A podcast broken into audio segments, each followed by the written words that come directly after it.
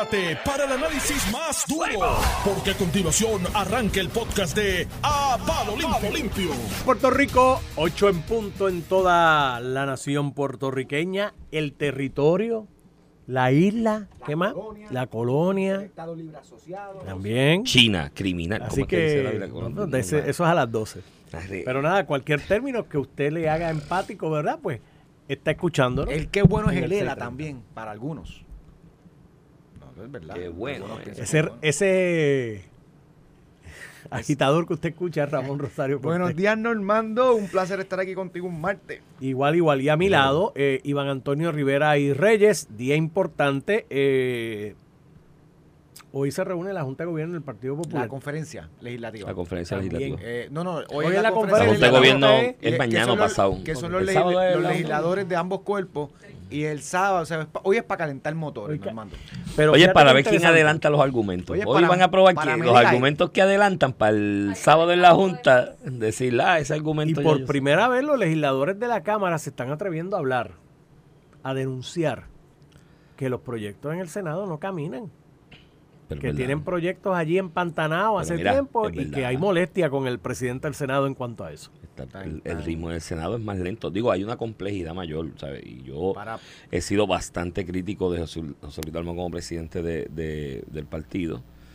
También como presidente del Senado, pero tengo que No tiene una realidad. No tiene mayoría, él No tiene tiene una mayoría. pluralidad. Ahí hay que hacer unos empastelamientos y unos acuerdos para aprobar algo que es complicado. Entonces tú tienes los de Victoria Ciudadana así en el plan terrorista. Eh, que si no me aprueban lo mío, implosionamos esto. Bueno, pero eso es lo que votó la gente. ¿no? que radiquen los proyectos y eventualmente los votos, entonces después que salga la... Si abres el micrófono, No, no tiene que abrir se te escucha. Que radiquen los proyectos y que voten y después que salga la que fiscalización. no los bajan, Claro, porque si claro. votan se cuelgan. Bueno, pues claro, está bien, pero yo Pero prefiero no los que- aguantados y Tiene- entonces pues y tiene la un culpa. Pero al y de un punto bájalo a votación y que la gente ver. señale al que le votó en contra. La comisión los puede ver y hacer vista y rendir un informe. y ya. Y eso lo domina el Partido Y Popular. después que se pase juicio Y de después en en Pues contra o a favor pleno. a beneficio de y, y que la gente lo señale y que lo, y publiquen quién Pero votó a favor es y en pues, contra. Nunca se trabajará en, la legislatura. Y que se ah, y, y, y, y todos los debates legislativos, porque eso de hay un canal por ahí que creo que transmite alguno, no sé cuál es la selectividad. El 10, Hay un canal que transmite algunos de los debates legislativos, el 10.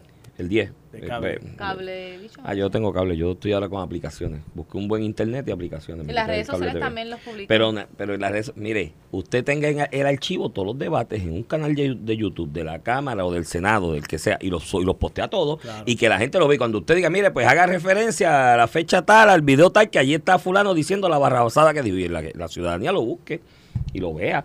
Y pues que, la- que haya un, allá, allá en el proceso de Eso democracia se llamaría. Chota TV. Vamos a, vamos a crear No, Chota TV. claro, pues Bueno, eso es y parte... la fiscalización propia entre los Porque si la gente está cogiendo personas que van a debatir allí por ellos y a votar por sus intereses, pues que se den cuenta la gente de qué es lo que pasó. Ah, y el inmundo aparentemente le comió los dulces otra vez. Nada, pero eso es un ya- eso es un llanto de, mira, eso es un llanto de Luis Raúl, oíste.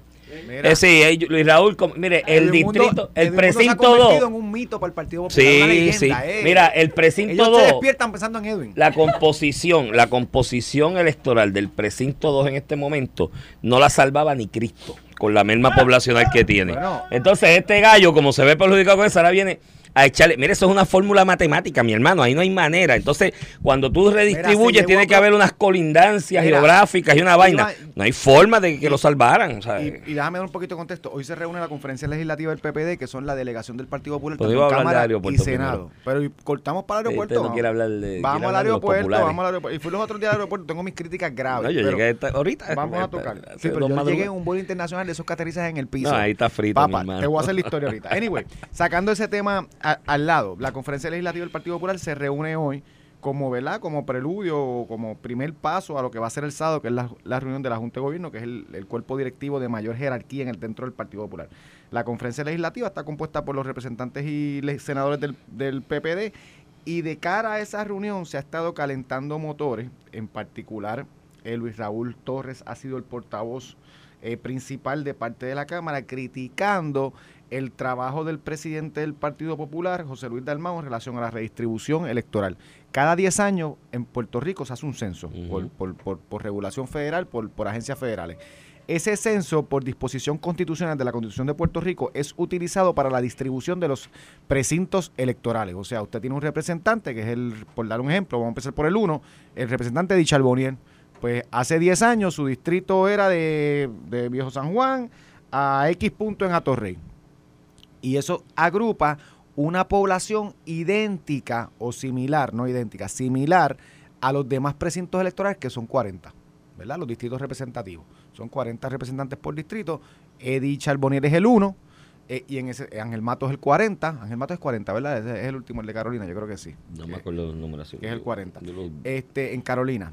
Eh, y esos distritos representativos cada 10 años se ajustan. ¿Por qué? Porque puede ser que el precinto 1 de San Juan de Charboniel pierda población y le dan más extensión territorial para que termine. Al final lo que se quiere es que cada representante represente La misma a la cantidad. misma o similar cantidad de personas. Eso es así. Pues cada 10 años se nombra.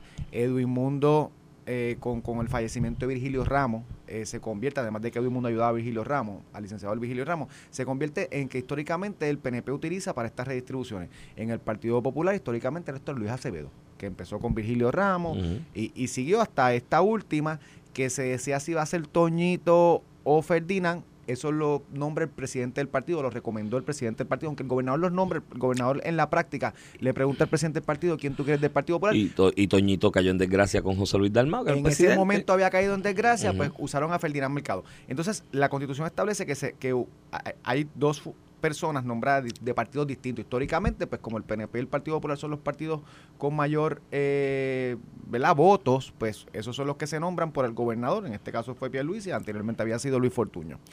Eh, y en ese sentido, el, se reúnen con la juez presidente del Tribunal Supremo, que eso es lo que establece la Constitución, y ellos deciden cómo se redistribuyen los precintos electorales para ah, ¿verdad? Mantener esa equiparar de, la de cuestión, votantes. los cambios poblacionales. Y la presidenta solamente interviene cuando no se ponen de acuerdo. Usualmente se ponen de acuerdo. Y, Porque es una fórmula matemática, tienes que sumar y restar y, y en tienes este, que cuadrar. y en este caso particular, tengo los entendidos es que ya se cuadró todo. O sea, ya Seguro. se sentaron. Ah, y paréntesis, y paréntesis, disculpa que te interrumpa. El que crea en el Partido Popular Democrático, que Ferdinand Mercado, con lo meticuloso que es y con lo responsable que Y es, de política sabe, fue hasta secretario del no es que sepas de Y política, director de eh, en el asunto de la distribución electoral, el que piense que esto él lo está haciendo al margen del advice del, conse- del consejo de Héctor Luis Acevedo, es un ignorante. Esto él lo está haciendo con toda probabilidad. Y me ha puesto peso Moriqueta, eso lo comentará y lo aclarará él en su momento, porque luego de esa pedra me imagino que algo tendrá que decir. Eso él lo debe estar haciendo con el advice de Héctor Luis, que es el que por año lo ha hecho. Y dice, esto es una fórmula matemática y, tiene que haber unas Y algún día, ¿verdad? Y Dios no lo quiera, pero algún día Héctor Luis no podrá hacer el trabajo Por por, 20 eso. cosas, ni directa ni indirectamente. Pues qué bueno que hay alguien que ya está empapado en esto. Y es- como Vigilio Ramos no lo puede hacer Como- con su, y por Edwin. Mundo, Y pues. estaba Edwin Mundo que siempre lo ayudó. A lo que voy es que la disputa la ha traído Luis Raúl porque es de los más que se afecta y voy a explicarte un poquito. El precinto 2. Nosotros hemos perdido población alrededor de todo Puerto Rico, salvo uno o dos distritos senatoriales, todos los demás perdieron San Juan se vació gracias a Carmen se- Yulín. San Juan se vació. La población en San Juan cayó drásticamente. Sí. Pues eso significa que si, por dar un ejemplo, este eh, tenía 80 mil ciudadanos que representaba Edith Charboniel y eso iba desde el viejo San Juan hasta Torrey, para cubrir esos mismos 80 mil hay que ir un poquito más allá porque la población se distribuyó, se bajó. O sea que va a seguir comiendo el precinto 2 y el precinto 2 va a seguir siendo al punto que nadie, que todo el mundo piensa que ya el precinto de Georgie Navarro, que era el 5, que incluyó un pedazo de San Juan, ya no va a tener nada de San no va a Juan, tener San Juan. porque siguen expandiéndose por, lo- por las bajas poblacionales en San Juan y al punto que ya eh, desde la última Georgie Navarro lo que tiene es un pedacito pequeñísimo de San Juan Y no va a en esta ahora. no lo debería Va a tener. tener- Va a tener Guaynabo números. y Agua Buena. Guaynabo y Agua Buena. Y- Salió de oro, Georgie. ahí. Y Georgie salió de oro, Georgie siempre sale de oro. Eh, La suerte, la verdad que Entonces, la suerte la ha en el caso del precinto 2, que es el de Luis Raúl, Luis Raúl gana con la población mita, eh, históricamente, y eso se le ha ido quitando en las redistribuciones. Al Ahora punto de que en el uno. las últimas dos elecciones las ganó apretadas. O sea, ya Luis Raúl, estas ventajas de la población mítica, Luis Raúl era intocable en el precinto 2, ya al punto que todo el mundo sabe que Luis Raúl no va a correr en el 2 nuevamente. Este, y, y ha tenido El mismo lo, el mismo lo sabe. Él mismo lo sabe. Pues, Bueno, Desde que empezó el cuatrenio, desde antes de que se estuviese cuadrando, la- ya le estaba filando a precin- acumulación. El precinto 2 se le va a seguir quitando unidades bien populares que pasarán al precinto 1 beneficiando el candidato del Partido Popular del precinto 1. Pero entonces, ¿la alternativa cuál era? Porque con el, con el, con el 25 yo te digo, bueno, pues cógete el 26 y el 24. Pero con el precinto 1 que colinda con el mar. No tienes forma. No tienes alternativas que correr. Porque lo- tienes que colindar. No puedes meterle un ¿Sabes? canto del precinto 3 de Oscar, que es allá casi en Carolina, no se lo No, puedes meter ¿sabes al, al precinto 1. ¿Sabes lo que querían? Coger un pedazo del 7, del 6, del, del, del de Cataño. O sea, literalmente vas a tener un precinto que no es contiguo. La, Es que tienen que ser contiguos. por, por eso, pero la, la no necesariamente. No, pero, pero es, es lo lógico. es lo lógico. Pero la alternativa para no afectar el 2 de personas como Luis Raúl era que se cogieran pedazos de Cataño para que dejar el 1 para dejar el para rellenar el 1 y poder dejar el 2 intacto con sus unidades populares. No, puede ser sentido. así, nunca ha sido así y no hace sentido que tú no tengas una representatividad en un territorio contiguo. Anyway, De hecho, lo más contiguo para San Juan, para el 1. Queda en el 1. la Torrey. Iván, no, aquí, no, aquí no, el pensando, no, pensando en Cataño, pensando en esa alternativa, pero es que tampoco. Porque es que ya Torrey es el 2. Entonces, Ajá. si tú vas a sacar un canto de Cataño que tenga algún tipo de colindancia, o sea, el de contiguo al la 1. bahía, la pe- el pedazo de la bahía.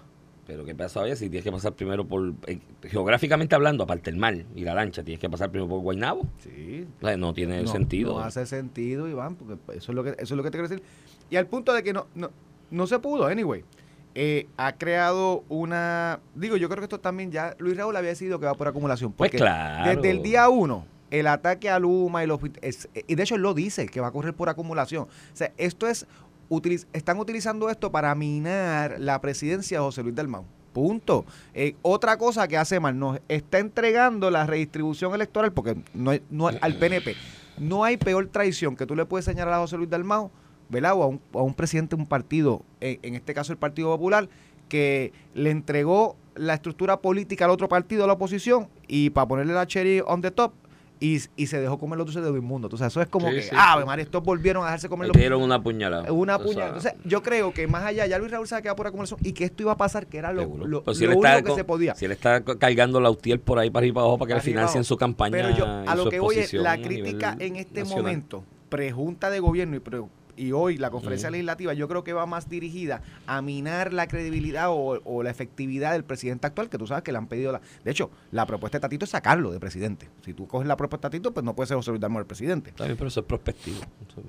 Sí, no, no, no, no, que lo va- no que lo van a eliminar retroactivo, pero, pero es un Ah, ataque... digo que han votado Pero cuando tú dices que la figura del presidente no sirve y que hay que cambiarla por otra cosa, estás diciendo que el presidente actual no está siendo efectivo. No, no, porque fuera bien efectivo Ah, lo dejaba. está No proponía ni mover. cizaña, Está sembrando cizaña. La propuesta de Y- Tito es que la figura del presidente no debe ser, debe ser un secretario, un administrador. Y si, Como en los países europeos. sí, van, sí, sí. En los y partidos si- europeos. Y si, Luis Ra- y si Luis Raúl ya decidió correr por acumulación, porque está utilizando este tema para atacar Porque hay que darle una puñalada a José Luis Dalmau. Dalmau. Que Por eso, pues, eso darle es lo que estoy que están utilizando este tema para darle un tiro de contacto al Sí, presidente de la ca- Pero nada, Luis presidente Raúl- del partido. Y lo puedo entender y puedo entender el propósito, pero Luis Raúl le puedo adelantar algo. En la Junta de Gobierno no va a pasar nada. No van a sacar a José Luis Dalmau. Harán un empastelamiento allí el sábado. Dentro de la crisis que vive el partido, harán una comisión de algo. ¿Cuánto te apuesto? ¿Quieres apostarte algo a que van a hacer una comisión de algo? En la Junta de Gobierno del, de- del Partido Popular el sábado. Saldrá una comisión de algo y esa comisión de algo hará un estudio de diálogo deliberativo con la base del Partido Popular Democrático para que en noviembre, cuando vayamos a hacer el- la asamblea y el escogido de la dirección del partido, pues se tenga en cuenta la, con, la opinión de la base a través de ese estudio y ese diálogo que van a tener con la base. Ya, y no va a pasar nada y vamos a esperar seis meses hasta noviembre a ver si el burro habla. Y si el burro habla en noviembre, esa es la estrategia, tú sabes, no va a pasar un divino. Así que suerte con eso y en la en la conferencia legislativa está creando la controversia, ¿no? Se hace señalamientos en ese artículo del vocero respecto al malestar con la aprobación de la reforma laboral según enmendada en la Cámara eh, en el Senado y la supuesta código electoral o enmiendas al código electoral. Mira, las dos cosas van, van, van a, va a ser cuesta arriba aprobarlas porque tienes una pluralidad de votos en el Senado y es tan diversa la representatividad y los intereses son tan encontrados que no van a aprobar nada a la larga y ninguna de esas dos cosas se van a aprobar. Allí en el Senado, si se aprueba algo, va a ser una cuestión tan aguada y tan aguada que ninguno de los dos aspectos va a resolver nada. Así que mire, lo que tienen que hacer es la, digo, Si los consejos fueran buenos, no se darían, se venderían. Lo que tiene que hacer el, la Junta de Gobierno el sábado es establecer claramente que el presidente del Senado definitivamente, eh, en la condición que él tiene en este momento ese Senado, que para poder dirigirlo y para poder adelantar algo tiene que ser el muñequito de los siete fundillos, para tratar, tratar de estar bien con todo el mundo y congraciarse con todo el mundo. Eso es incompatible con presidir el partido, porque el que preside el partido es el que tiene que ir y darle el tiro de contacto al otro, al del otro partido. Y él, en su condición de presidente del Senado, no lo puede hacer porque tiene que estar allí congraciándose con toda su delegación de cinco No, partidos distintos no. y un independiente, y eso no es compatible con ser presidente. Así que si la Junta quiere hacer algo, dígale, mira, Gallo, agradecemos tu servicio, te vamos a dar un jamón y una botella de champán para que celebres tu, lo que fue tu presidencia.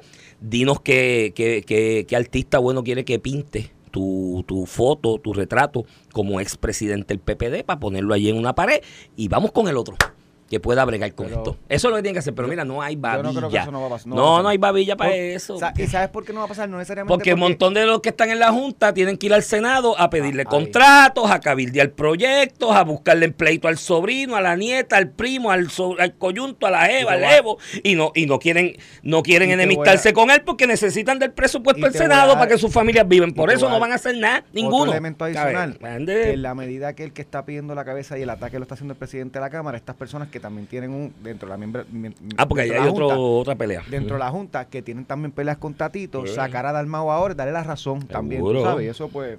Pues, pero, no, no, pero, digo, esa, esa también es una razón, pero la principal es la que te dije, el presupuesto del Senado es bueno y es grande. Y ahí vete allí, aquí con todos los parientes, coyuntos, primos, eh, queridos, queridas, esposos, esposas de los muchos de los sobrinos, alejados, primos, segundos, de muchos de los miembros de la Junta que, que están viviendo de el presupuesto del Senado y no se van a atrever a tocarlo, ¿sabes? Y ya, y ahí, mira, llegará noviembre, a lo que llega la Asamblea, Digo, hay unos cuantos por ahí que teorizan con cuatro palos arriba y dicen, no, muchachos, si en la Asamblea de Noviembre José Luis va a barrer y se va a quedar de presidente y va a ser candidato a gobernador y se va a ganar la Perluisi. O sea, hay gente que dice eso y lo teoriza por ahí. eh, O sea, eso hay gente, pues, pues nada, que sigan ahí, mano, Esta- y pues veremos. Y, y mira, te, escuchado dos tú- veces ¿te eso, acuerdas del. Titanic? ¿Te acuerdas del Titanic? Que mientras un día estaba la banda ahí a todo lo que da tocando con los violines, pues ahí vean el, Cre- el barco hundirse. Creo que ya esa posibilidad no se, ha no, no se ha descartado y esta semana dos personas allegadas al presidente José Luis Dalmau me hicieron esa teoría, que José Luis Dalmau se va a quedar con el partido en noviembre y va a ser el candidato a la gobernación, porque va a No, ponerse... y se va a ganar Perluisi a creo que como te- por 10%. Mira, eso hay unas teorías ahí. eh, bueno, yo creo que siempre dependiendo del nivel de gradación de alcohol que tenga la bebida que estés tomando, te ayuda a filosofar. o de los intereses que tengas en Mira, este, vamos a coger el tema del aeropuerto. Es Mira, más vamos- complicado, yo no sé si nos dé tiempo, pero lo si no lo coger. seguimos, Y lo seguimos. Vamos, vamos por partes con lo del aeropuerto. Voy a empezar por el resumen del diagnóstico. En Puerto Rico opera la ley del mínimo esfuerzo.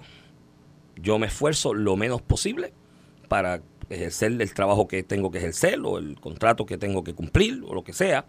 Y en esa ley del mínimo esfuerzo están en la mentalidad de que antes era, cuando era de la autoridad de puerto, la administración del aeropuerto, gente allí unional, sindicalizada, que decía esto es para 30 años.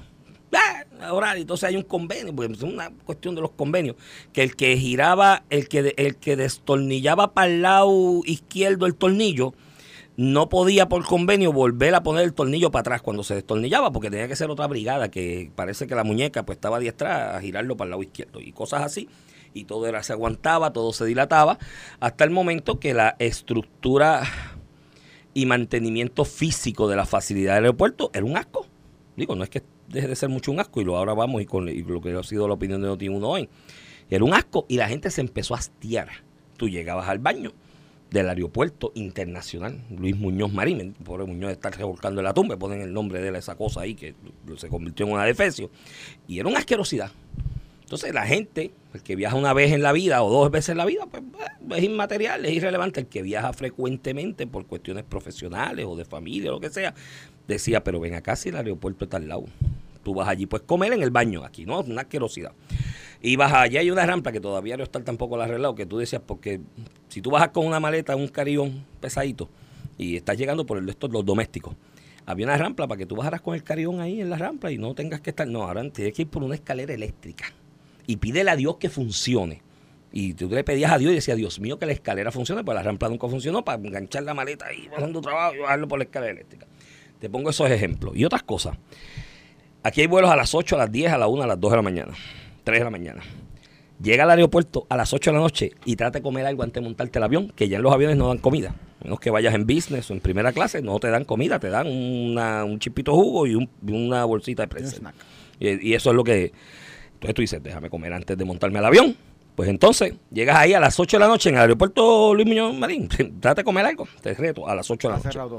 Entonces, esa llevó ese malestar que. Ah, y dentro de eso, una crisis económica que tenía la autoridad de puerto, el gobierno, tú estabas ahí, eso fue 2009, ¿verdad? Con 2009 Sí, sí, al sí, 2012, desde- cuando se- cerró, cuando fue cerró- cerca el 2012, pero sí. había una, con- una necesidad económica. ¿Cuánto fue que pusieron para el aeropuerto? Yo sé que Metropista fue 600 millones, no sé cuánto fue el aeropuerto, pero le dieron una puchu. Sí, sí, pagaron de parte de la deuda de puerto. Pues le dieron ¿Cómo- parte de me de acuerdo? puerto, le dieron un billetito y pues coge la O sea, concesión ahí a Puerto 40 estaba años. quebrado y esa transacción lo permitió. Seguro. Y ahí pues se nos vendió que con el, el administrador privado aquello iba a estar chulería y chévere. Era Se hizo Aerostar para. Aerostar. Que Eh, está digo, ahí. es Aerostar todavía. Sí, sí. Cuando se está negociando eso, empiezan los gritos en la legislatura, la pelea, lo que en se va 2012 en campaña. en campaña y se hizo un empastelamiento ahí con la ley que aprueba la concesión del contrato este por las alianzas público-privadas de que iba a haber un comité ad hoc o comité timón de supervisión. Y ahí va a estar el ejecutivo, las alianzas público-privadas, creo que el Senado, el presidente del Senado incidental tiene. Sí, lo, lo que pasa es que la junta de la, de la APP, que es lo que tú señalas, incluye un miembro del Senado y un miembro de la Cámara. y ahí está en la junta de las APP, Ahora mismo está Lisa Ortiz y Eduardo Ferrer. Yo, sobre. Liz Ortiz, yo la información que yo tengo es que ella fue abogada de uno de los grupos de concesionarios del aeropuerto. Entonces, te crea un conflicto de intereses. Si eso No, es verdad, eso. yo no sé si ella es aún. Cuando el momento de la transición aquella, en el 2013, ¿no? Porque esto, en la campaña fue hito, hito de campaña. Roberto Prats, yo sé que era abogado. Era de Aerostar, eran unos cabilderos. Y un hijo de Rafael Hernández Colón creo que también era cabildero de Aerostar. Eso explica muchas cosas porque el Partido Popular se fue de pescuezo No, no. en la campaña del Alejandro- 2012. Alejandro García Padilla en la- dentro de la- No, pero Alejandro nada más no, todo el Partido Popular. Eh, iban a cancelar el contrato. Iban a cancelar el contrato Eso demás. fueron las pelas que tuvo Carmen Yulín empezando cuando se tomó la determinación de no cancelarlo. Carmen Yulín, pues, Claro. sacando la promesa que se había hecho. Claro, porque Carmen Yulín ya estaba encima- mirando al 2016. Le cayó encima a todo el Partido Popular. Sí, ella estaba ya mirando pero, la gobernación. Pero tenía un buen reclamo. Nosotros le prometimos. No, no, no, sí, yo creo sí. que era un error, ¿verdad? Como política pública, pero ellos prometieron una cosa que se no prometió cumplieron. eso. Recuerdo Charlie Hernández, que era representante, fue vocal, vocalísimo en ese tema, pero oye, hizo un gran trabajo y tenía un Sí, joven no, ahí no ganó. ¿verdad? Él corrió y no ganó después de eso. Él sí, él ganó, él ganó, él ganó en ese. Él ganó esa. Eh, eh, Charlie Hernández estaba ahí, tenía un joven en su oficina, Mario Pavón, abogado inteligentísimo, que se metió ese contrato de arriba abajo al derecho, hizo conferencia de prensa, explicaron los problemas, los posibles conflictos, fallas y demás. Todo eso. Pues ganó Alejandro. Alejandro dijo, bueno, a mí me enseñaron en Cuamo que la palabra empeñada se cumple. Y hay que cumplirla porque ya aquí se había negociado este contrato y el, el taladro de fondo nos ayuda para que la gente nos escuche mejor. Entonces, el asunto es que, que llega eh, Aerostar y empieza, obviamente, con la, con la unión que estaba allí administrando, porque aquello lo administraba la Unión, no lo administraba Puerto. La, allí se hacía lo que decían los de la Unión en el, en el aeropuerto anteriormente bajo aquel modelo administrativo. Aquello daba tanto asco y tanto asco que llegó esta gente de Aerostar, le dieron una lavadita, una limpiecita, los baños se veían más o menos No, no, y, bien oye, y, tenían papel. Después de eso abrieron el terminal, tú sabes. Bueno, el terminal a eso Eh, ya ya- venía ya estaba corriendo. ya venía Ya, este- corriendo, venía corriendo. eh, esa- eh, hubo, hubo, si hubo a mí, una- mira, si a mí una me mejoría, vendían, mira, hubo una mejoría, Iván, mira, hubo una mejoría. Si a mí me vendían el aeropuerto, yo lo cogía. Yo buscaba la línea de crédito y lo cogía porque si estoy haciendo un terminal allí de siete pares que es el A, que es para una aerolínea, nada más. una ¿no? que JetBlue, la de Sí, que tiene un hub aquí pero, importante. pero, y yo lo cogía porque pero mejoró, mejoró, mejoró, Iván. Mejoró algo, mejoró. algo, vamos a decirlo así, vamos. Mejoró. Mejoró, algo porque en, en la ley del mínimo esfuerzo de los de la Unión, Pero- aquello era un chiquero. Pero seguimos después de la pausa. y mejoró algo. Ahora vamos a hablar, después de que mejoró algo, qué es lo que está pasando. Vamos con la Vamos a pausa y regresamos con Iván. Estás escuchando el podcast de A Palo Limpio de Noti1630. 22, este Iván Rivera quien te habla, acompaño al licenciado Ramón Rosario Cortés y Valiente. Buenos días, Iván. Síguelo ahí que estabas hablando de la situación. No, pero hay- antes de, de continuar con el análisis de los aeropuertos, hay unas fotos ahí tan interesantes Mira, me- de allí de Playa Jobo, ¿verdad? De donde del epicentro de la controversia y crisis ambiental del el momento. comité organizador del Festival Callas, Cayo de la Bahía de Jobo este anunció este, ¿verdad? Este, este magno evento y Luis, Luis, Luis Nalmito Ortiz como representante le dio promoción y estoy viendo las fotos de lo que de- la- lo que aparenta ser la actividad en aquel momento con tarimas y todo Ujú. En esta reserva natural que es intocable. Intocable. Ahí estaba quién, Estaba- entre figuras destacadas. Mira, mira, eh, esta es la fuerte. Nalmito estaba, olvídate de eso. Ese, No, ese, sí. ese busca votos allí. Y se ve, de hecho, Nalmito, se te quedó la gorra aquí de los Sí, Yankees. en- Y ahí dice en- que la gorra es 6, 7 y medio, no lo creo. no, la, la gorra dice 6, 7 y medio, parece como- 12. eso Ahí como cabe- 12. Ahí cabe un planeta Mira. ahí dentro. Eh, yo no sé si Nalmito se la pone en la cabeza. o la usa para roparse o algo así. Mira, Qué grande, grande. este, está en las fotos del festival de este en la área ambiental esta que hay que protegerlo, muchachos. Sí, sí, sí, porque ahí. No, no se puede ni, ni- ni orinar allí. Este Manuel Natal está en esta foto. ¿Está ahí? la ciudad. No. Está aquí, está aquí. No, Digo, no. Estas fotos están circulando en redes desde ayer. Eh, Está la lo que alcaldesa aparenta fue- está la de- alcaldesa de. Guayama, está Javier Aponte, que está más, lo más flaquito, esto fue en el 2015. Este, y otros políticos del Partido Popular en un magno evento que hicieron en el 2015, Ay, Dios mío. este, allá aparentemente en la, en la playa, Tú sabes todos los manglares que se murieron después de eso. la bahía. Después de ese gentío ahí, esa vaina. Mira, Mira, pues continuando con el aeropuerto, te dije ya, llegó el 2013. Como la ley del mínimo esfuerzo con la unión que estaba allí, que para arrastrar un pie le pedían permiso al otro, aquello estaba cayéndose en canto, pues esta gente vinieron, le dieron una pintadita par de áreas, me refiero a Ariostal, que era administrador actual. Los baños parecían estar más limpios, tenían papel, en vez de que faltara papel cinco días a la semana, pues ahora falta el papel dos días o tres nada más a la semana. Eh, la rampla nunca la arreglaron. Siempre me pasaba fastidiando con la rampla que, que nunca la arreglaron. Y pues, viste, ah, se inauguró el Terminal A, que eso ya estaba proceso de construcción desde antes que ellos llegaran. Y pues parece un aeropuerto, más o menos. Pero la realidad es, Ramón, que en los estándares que tú esperas de una operación de un aeropuerto internacional como este, que es importante de por sí, por lo que, por la actividad que tiene ahora, y, y debe ser más importante aún con el potencial que tiene ese aeropuerto a largo plazo de ser un hub de interconexión de aerolíneas estadounidenses, por ejemplo, con Sudamérica y Centroamérica. Ese potencial está ahí, porque si algo tiene Puerto Rico de ventaja, siempre ha tenido su localización geográfica, que estamos más o menos en el medio de todo. Y eso es y importante y la infraestructura, y la incluyendo el infraestructura, incluyendo el aeropuerto. Entonces, eh, invitas al visitante, inviertes con millones largos que se acabó en, en promover a Puerto Rico y lo primero que ve el turista, el visitante cuando llega, incluso nosotros mismos cuando llegamos como puertorriqueños, es esa imagen tétrica de un aeropuerto desmantelado. Entonces viene y entrevistan a este gallo que es el gerente general, ¿verdad? Este, parece que como aquí el editorial de Noti1 ha sido bien contundente al respecto, pues y viene y te mete tres embustes. Primero, es que estamos en reconstrucción. Sí, hay unas áreas que están en reconstrucción por el terminal B y demás en este momento y creo que van a reconstruir otras. Pero las fotos que salen en, la, en, en las redes sociales de, de Noti1 no es construcción. Aquello es falta de ponerle una loseta de un pañetito. Además, si es construcción, en todos los aeropuertos del mundo decentes que yo he visitado, cuando hay áreas en construcción, se rotula, se le pone unos plásticos enormes para que no se vea tan fea la vaina que se está construyendo y los trabajadores construyen detrás de ese plástico. Se hacen desvíos por otras partes del aeropuerto para que la gente no tenga que pasar por el lugar de la construcción. Si como quiera, el remedio que te queda es que pasen por el lugar de la construcción, poner los plásticos, los trabajadores están detrás de la cortina de plástico y de al frente tienes rotulado por todos lados en cuanto idioma se te ocurre, perdonen los inconvenientes, estamos en reconstrucción para servirle mejor en sus visitas a nuestro aeropuerto y lo orgulloso que estamos de lo que vamos a hacer. Ponen una ponen hasta una foto de cómo va a quedar y te dicen, mira, está feito ahí, pero mira cómo va a quedar, lo lindo que va a quedar cuando, cuando esto termine. Entonces después te mete el asunto con las concesiones. Allí, de, aparte del conflicto de intereses que pudiesen tener ciertos abogados ahí, que te señalé ahorita, y eso que lo aclaren ellos si quieren aclararlo, si no, que lo dejen así, que Dios reparta suerte. Pero el asunto con el con lo de las concesiones, mire mi hermano, desde que llegó Aerostar desde el día uno, eso, aquello es, es un servicio deficiente, mediocre, carísimo. Todos los aeropuertos son caros. Yo no vengo aquí a la lloradera de que, ay, yo quiero que me den el, el refresco a peso, porque eso no pasa en los aeropuertos. Por menos que tú pagas, pagas 5 pesos. Y por una cerveza pagas 7, 8 pesos en cualquier aeropuerto del mundo. Y eso es así. Y es caro. Pero aquí es más caro aún. Y tras que es más caro aún que en otros aeropuertos que tú puedes reputar como decente, no hay servicio.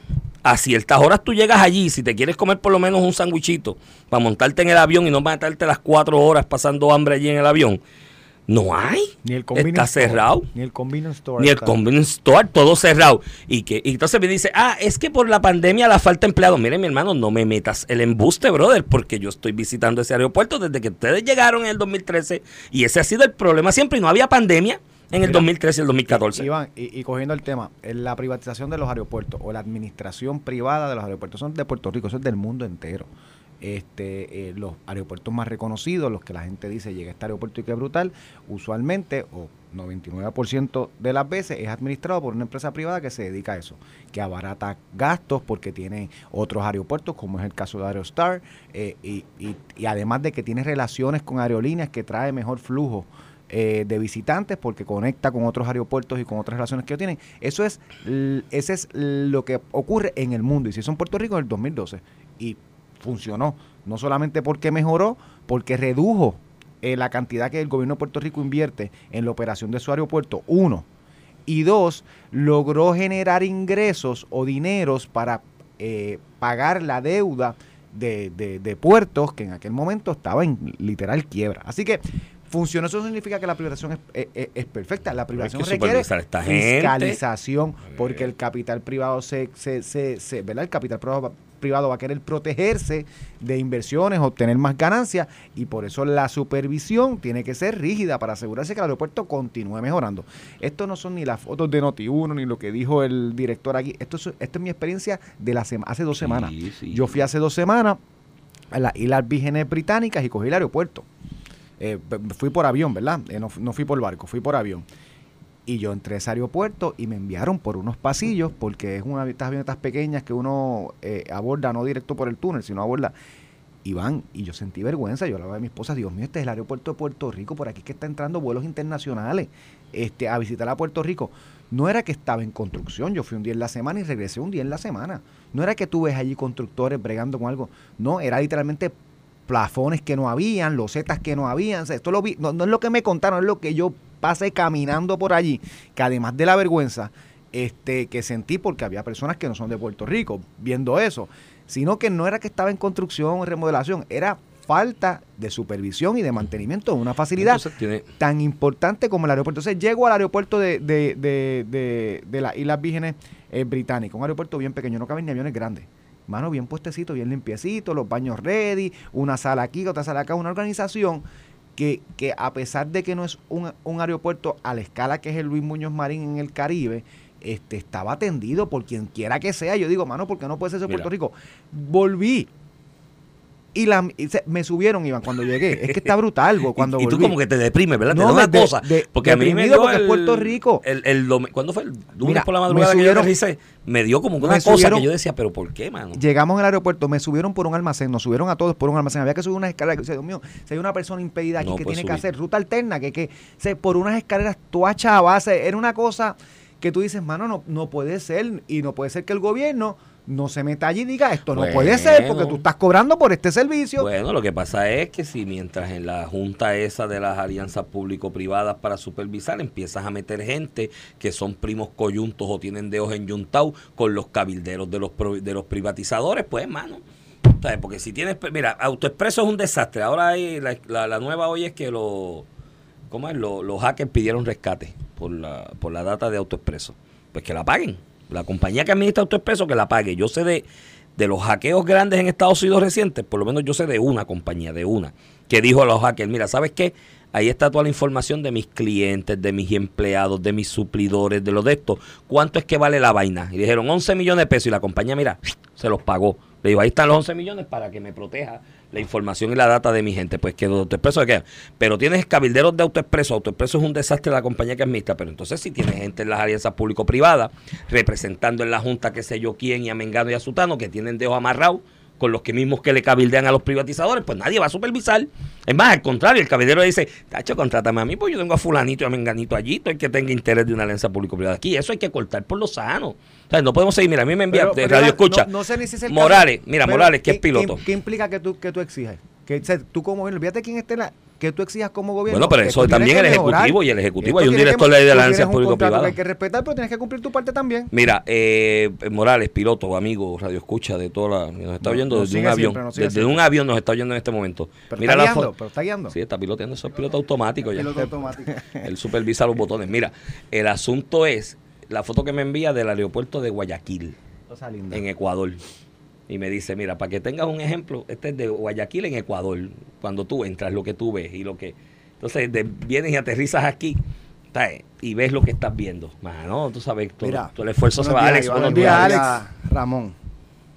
¿Qué, el, ¿Qué hay al otro lado del pasillo? Una construcción. Under Y no se ve. Eso es así. ¿Y cómo está? Tapado, si sellado, nadie así. puede entrar para allá. Eso es así. Así que cuando tú estás Están martillando ahora mismo. under construction, eh, tú cierras un pasillo y habilitas otro Mm. y rediriges el tráfico. O sea, aparte de cuando tú ves las cintas amarillas que ponen para que la gente no, ¿verdad? Este, no, no crucen, eso es una chapucería. Sí. Eso es una chapucería, no hay forma. O sea, y yo, yo, y conozco a Jorge este, Hernández, y él está diciendo lo mejor que puede decir. Pero es poco creíble Sí, que, sí, que- sí, que No, no, está- y- y- Oh, no, entonces tú ves las paredes afuera del Eh, aeropuerto despintadas, tú despintadas. asocias, eso es under construction. No, No, Y es aunque tú, descuido tengas ya una, de- aunque tú tengas una construcción, hay maneras de poner. te digo- y no, mira, esto no me lo contaron. fue- esto lo vi yo hace dos Acabo semanas allí escuchar, caminando. Yo, cami- yo, yo le decía a mi esposa y me decía, Dios mío, qué vergüenza yo siento. ¿Cómo, y, cómo y mira, y, y, me- un y me- zafacón y me en el aclaran, medio del pasillo y me aclaran que cogiendo, Cogiendo agua, es bajo Sí. me construcción. aclaran que el contrato de los concesionarios se le dio a las empresas santanas por el gobierno a muchos años que ellos no tienen que ver con eso. Yo no estoy hablando ni de eso. Estoy hablando de la facilidad. Fíjate, yo el Lo que refresquito, tú ves, el refresquito me lo, llevo en vista. la- me lo llevo en el bulto. No estoy hablando de eso. Estoy hablando lo que tú ves y lo que yo pienso porque yo voy a, yo, o sea, yo Pero voy a volver pero- a Puerto Rico. Pero la- el, el ciudadano que viene, el turista que Ramón, viene, Dios Ramón, mío, el ¿qué es lo que está mira, viendo? El contrato de los Oye, concesionarios se lo pudieron haber dado en no. el 1950 Muñoz a los concesionarios. Pero si yo llego a administrar, yo exijo. No porque yo quiero los- tener un aeropuerto de primer No orden. todos los inversionistas vienen en jet privado. No, No, no, no. vienen en O sea, vuelos comerciales. Lo que ven, lo que ven es Pero- Eso. Pero, pero si nosotros tenemos casi un 10% de nuestra economía que depende del turismo, de ese 10%, el 99.999999 entra por allí. O sea, entra por ahí. O sea, no puede ser. Estás en reconstrucción, qué chulo, te lo vamos a aplaudir, que quede bonito.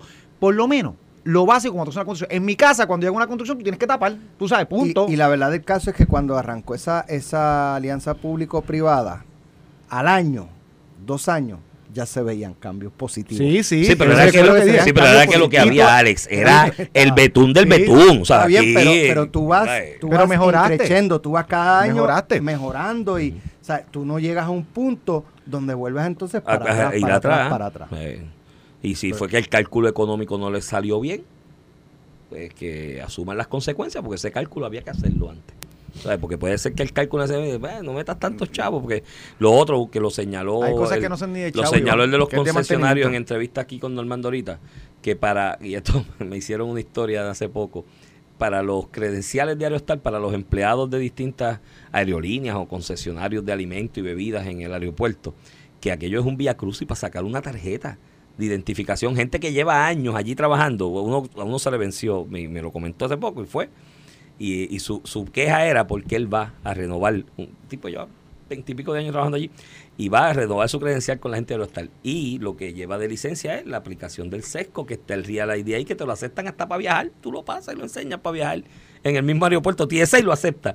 Y la de la oficina de credenciales le decían, no, si no traes la licencia física, no te lo... te lo por...